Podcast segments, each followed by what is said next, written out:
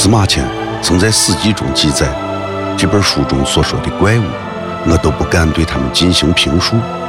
这就是中国的先秦古籍，一部荒诞怪异的作品《山海经》。乱谈《山海经》。《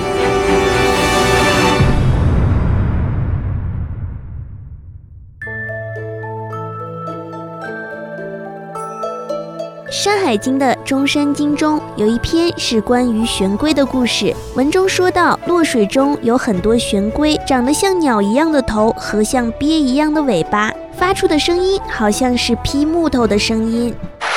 原文是这样说的：其中多玄龟，其状鸟首而鳖尾，其音如判木。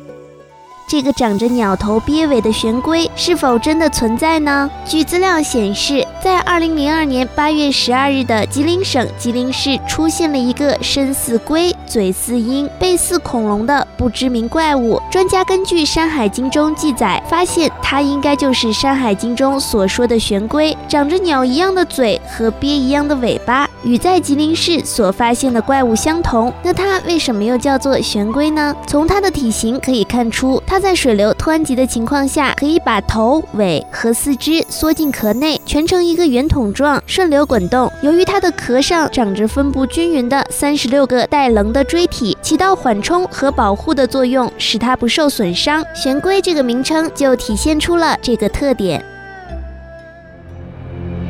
《山海经》中展现了一个怪力乱神的世界，似幻似真，从古至今。